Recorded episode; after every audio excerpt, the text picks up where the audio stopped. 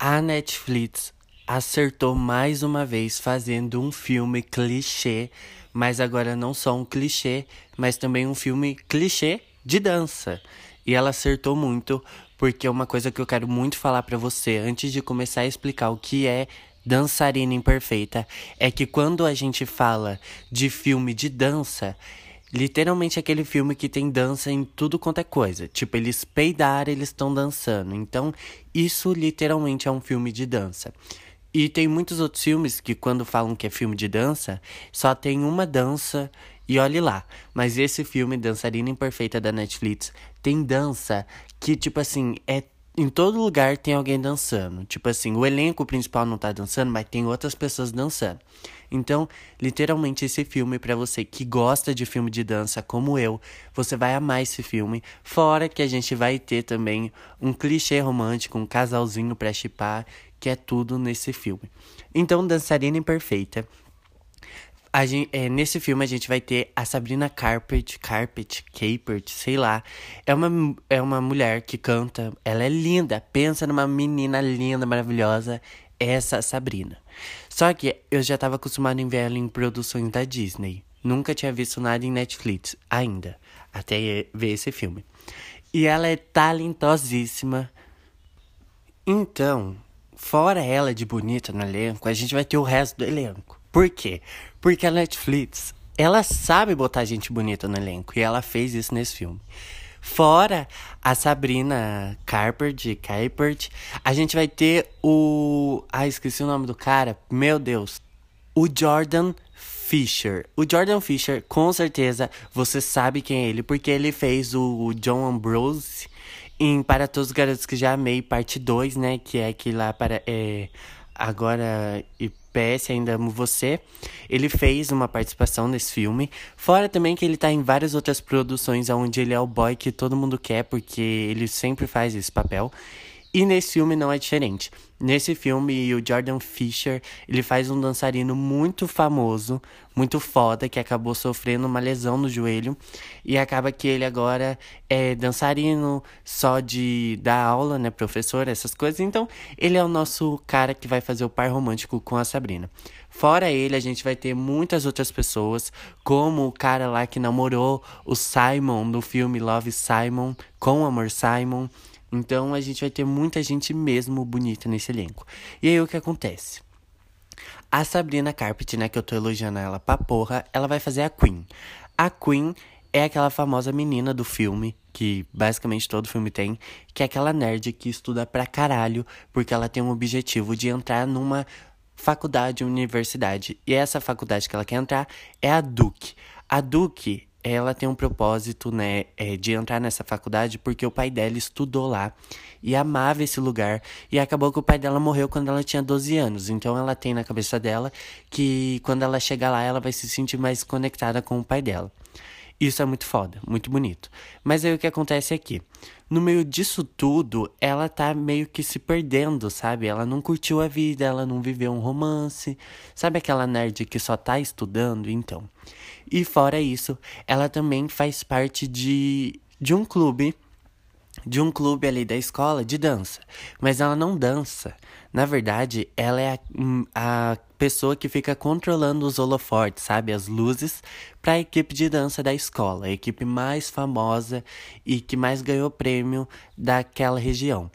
E aí o que acontece é que a gente vai ter ela fazendo maior confusão, né? Ela vai começar a dançar enquanto o povo dança, ela acaba queimando o painel lá das luzes e acaba deixando todo mundo no escuro.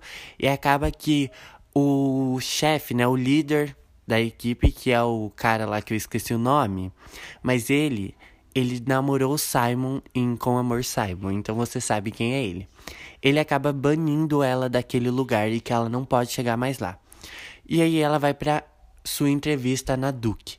Quando ela vai na sua entrevista para Duke, Acaba que no meio dessa entrevista, a gente vai ter uma mulher que começa a questionar ela e falar: ah, mas você só faz isso. Todos aqui que vieram fazer entrevista hoje fazem a mesma coisa que você.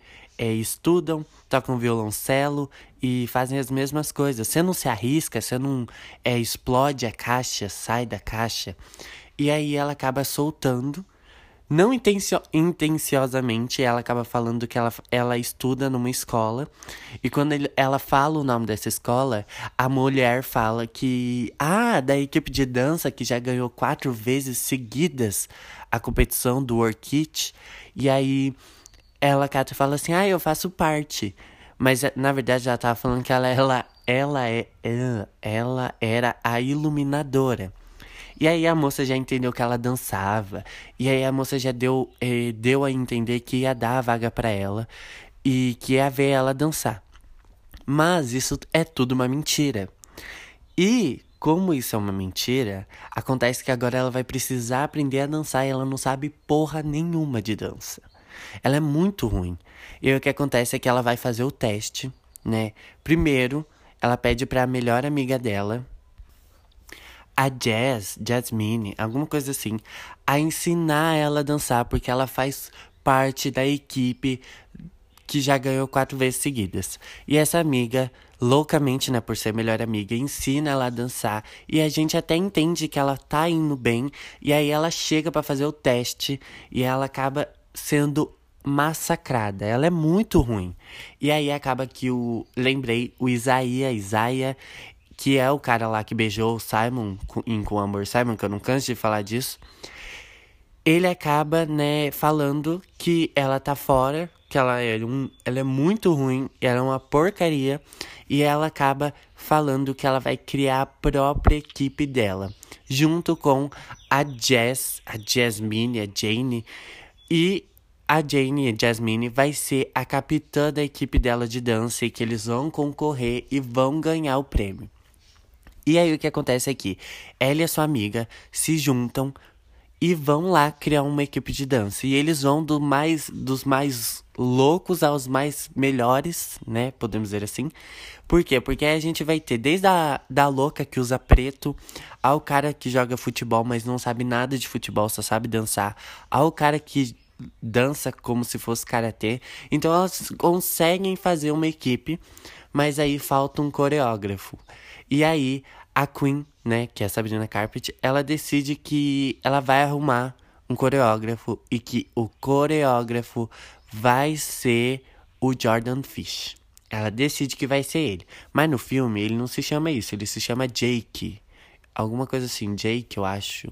E aí o que acontece aqui? É quando ela acha ele, a gente vai ter, como todos os outros filmes, a, ele não vai aceitar porque ela dança muito ruim, mas aí ele vai ver a determinação dela. Basicamente, ele vai ver que ela realmente quer aquilo. E aí a gente vai ver que ele começa a entender que aquilo lá é uma vontade que ela tem muito grande. Fora que, nesse período que eu tô contando, a gente já teve umas 500 danças o filme já começa com uma, com uma apresentação incrível de dança. Depois a gente vai ter uma competição de dança dois minutos depois, no pátio. Daqui a pouco já vai ter mais dança e mais dança. Então é um filme muito dançativo, podemos dizer assim. E aí, né, voltando para a continuação da explicação, basicamente o Jake, o Jordan Fisher, fala pra, pra Queen e pra equipe dela, que é o AB, é, JBC, é, JBC, alguma coisa assim, que se eles passarem nas, nas classificações, nas classificatórias, ele vai ser o coreógrafo deles. E adivinha? É o meu Deus do céu. No dia, né, no dia que ela vai se apresentar, né, ela reza pra Beyoncé. E é a melhor coisa desse filme. Literalmente, ela começa a falar assim, em nome de Single Ladies, e pelo clipe de, de não sei o que, é, abençoa meus pés e não sei o que. E basicamente, ela vai lá com a equipe dela e acontece que eles são bons, mas não ao ponto de todos que estavam lá. Fora que eles estão vestidos de cirurgiões, né? E é muito engraçado. E o que acontece aqui? Eles, eles ganharam é, uma pontuação boa. E agora eles vão competir com a outra equipe, porque só faltam as duas. Se a outra equipe for muito ruim, eles vão se classificar e vão conseguir para a competição. E aí o que acontece é que essa segunda equipe que tá dançando tem um protocolo, uma lei, que todos os meninos precisam usar um protetor nas partes íntimas para poder dançar. E o que acontece é que um dos meninos não usou. E aí um negoção brotou do nada na calça do menino e eles foram desclassificados, fazendo com que a equipe da Queen, né, o, o JBC, ganhassem e eles foram classificados. Depois dessa cena, falar para você, tem uma cena incrível que todo filme de dança tem. Inclusive um filme muito antigo que vale a pena falar desse filme. É um filme muito antigo que eu esqueci o nome, mas é aquele, aquele filme tem a famosa cena em que o cara tá dançando com a menina e ele, fa ele pega ela assim, ela abre os braços. Então com certeza você lembrou desse filme. Esse filme tem essa tem uma parte só que ele dança com ela, né, que é a Queen, que com o Jake eles dançam, tipo assim, eles estão meio que num encontro para comemorar. E aí ele pega ela e, tipo assim, ele, ele faz os movimentos nela e ela acompanha ele. Aí os dois dançam e a melhor cena do filme é essa. Ficou uma cena muito linda. E aí o que acontece aqui? Eles vão ter que ensaiar.